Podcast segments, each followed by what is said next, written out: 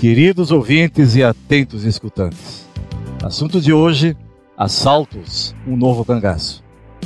No fim do ano, o brasileiro se surpreendeu com dois assaltos espetaculares. Um em Criciúma, Santa Catarina, e outro em Cametá, no Pará. Os assaltos ocorreram de um dia para o outro em dois estados que ficam a 2.850 quilômetros de distância. Mas os dois assaltos repetiram o mesmo padrão. A quadrilha fechou ruas, abordou veículos e iniciou uma série de disparos no centro das duas cidades durante o roubo a agências do Banco do Brasil.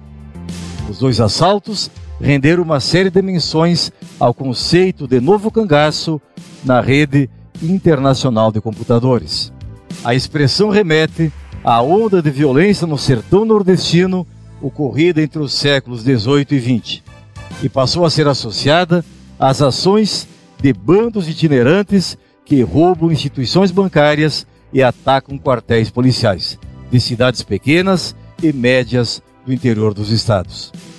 As duas cidades têm semelhanças. População abaixo de 200 mil habitantes. Distância muito grande em relação à capital. Reduzido efetivo policial. Capacidade de armamento inferior à dos bandidos para combater o crime de imediato.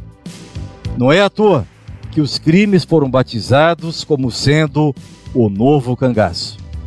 O termo surgiu no final da década de 90 e se consolidou no ano 2000, com os ataques promovidos por grupos criminosos que invadiam municípios do Nordeste para assaltar bancos e carros fortes, muitas vezes tomando conta do local. O modus operandi foi logo associado ao dos cangaceiros que aterrorizava a região com ataques e brutalidades.